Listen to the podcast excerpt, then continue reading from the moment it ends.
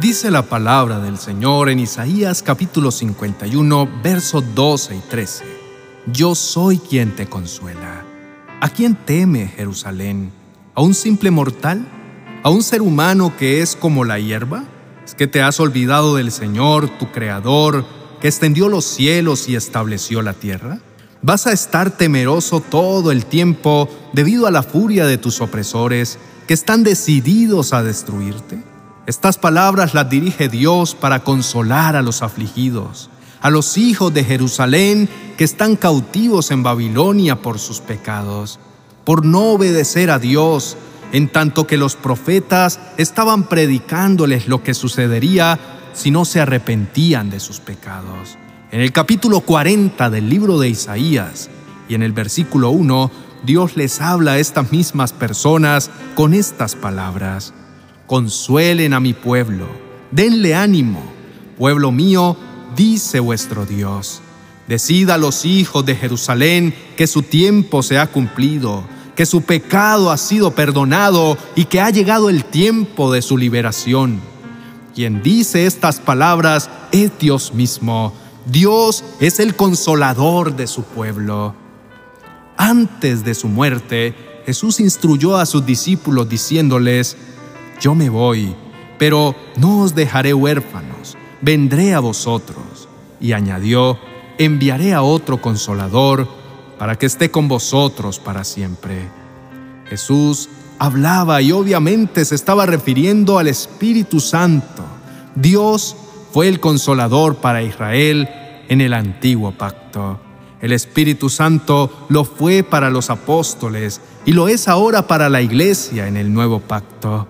Dios le anuncia a su pueblo en el capítulo 45 del profeta Isaías que les levantará un rey gentil que no conocía al Señor para que fuera el salvador de su pueblo y los regresara desde Babilonia y Persia a Jerusalén.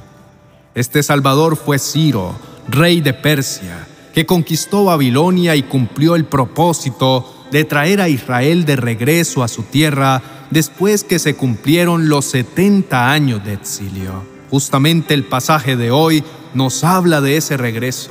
Ciertamente los redimidos de Jehová volverán a Sión cantando, y gozo perpetuo habrá en sus cabezas. Tendrán gozo y alegría y el dolor y el gemido huirán, porque yo soy vuestro consolador, dice Dios. Amén. Así es, Dios es nuestro consuelo, y es que si Dios nos alegra, ¿quién podrá entristecernos? Si Dios es por nosotros, ¿quién contra nosotros? Dios cumplió su promesa a Israel en ese tiempo. Los trajo de regreso a su tierra, aunque no lo merecían y la alegría del pueblo fue inmensa. Encabezados por Zorobabel, Esdras y Nehemías, lucharon por establecer y estructurar el culto a Dios. Intentaron construir el templo, levantar las murallas, colocar las puertas y corregir la vida desordenada a la que se había acostumbrado el pueblo.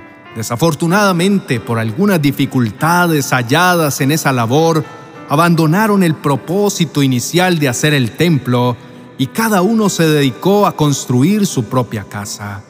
Se preocuparon más de sus propias necesidades que de edificar la casa de Dios. Justamente acerca de eso habla el profeta Ageo en su libro. Como el pueblo dejó de lado a Dios, aquella felicidad inicial se acabó.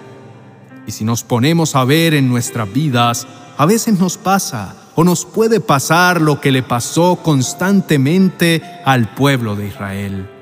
Eran tomados cautivos, clamaban a Dios para que los liberara, Dios se acordaba de ellos, los liberaba, el pueblo regresaba a su tierra y por un tiempo seguían a Dios, pero no duraba mucho esa búsqueda por el Señor, y más bien se desviaban por caminos de pecado.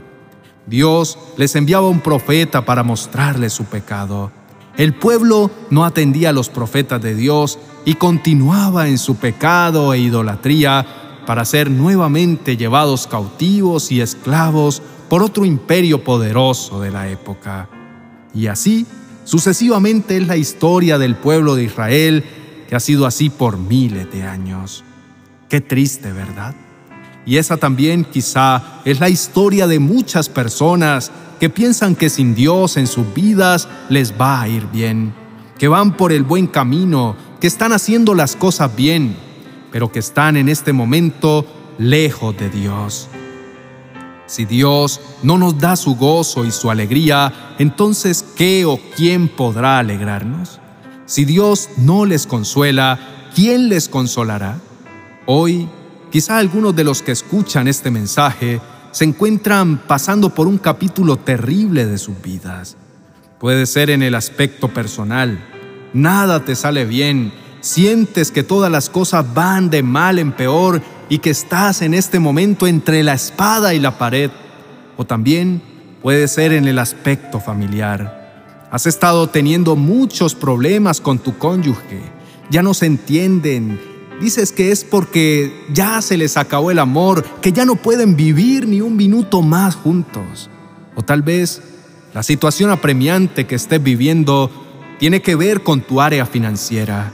En este momento estás endeudado hasta la coronilla, tu empresa no prospera, tus negocios hace rato que dejaron de producir y ahora estás en bancarrota. Amigo, no sé cuál sea tu problema, tu situación, tu tormenta, pero sí sé que pudo ocasionar todas esas situaciones que te tienen al borde del precipicio, y es que te alejaste de Dios. Puede ser que por tus propias decisiones te fuiste de su lado y alejado de Él, no podrás tener una felicidad completa y verdadera. Hoy te invito para que te acerques una vez más a Él y puedas encontrar el consuelo que tu alma necesita. Oremos. Querido Dios y Padre Celestial, hoy me acerco a ti buscando consuelo y paz para mi alma angustiada. Tú sabes mi condición actual. A ti no te puedo engañar, pues tú conoces hasta los pensamientos más profundos de mi ser. Hoy quiero pedirte perdón por mi rebeldía.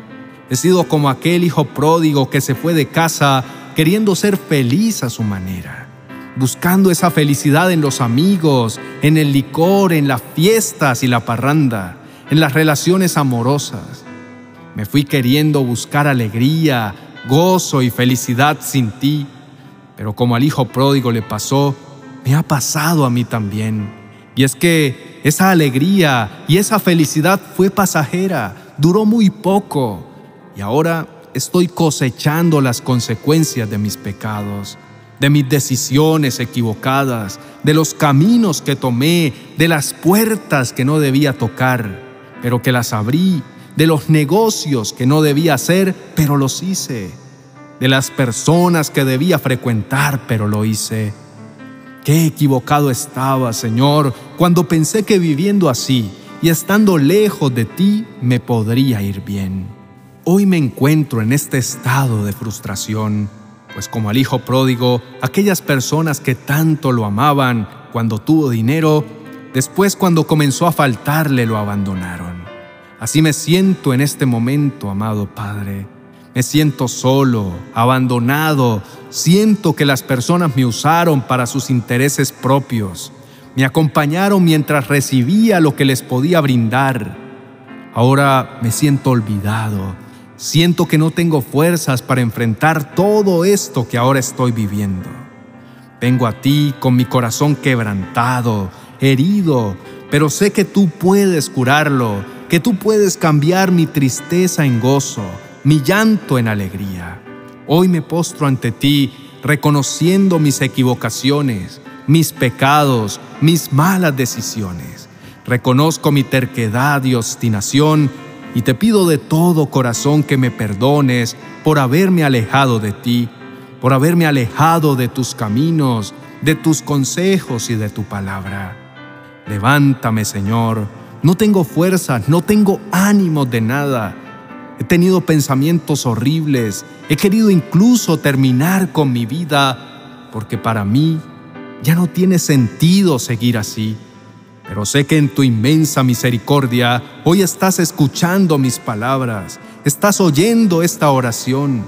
Hoy recibo tu perdón, hoy vuelvo a tus brazos. siento haberte fallado, pero quiero decirte que te amo, que eres lo más hermoso de mi vida y hoy anhelo tu abrazo. Hoy recibo tu perdón, hoy recibo tu gracia y tu misericordia. Gracias por escuchar mi clamor y mi oración y porque me levantas y me das nuevas fuerzas.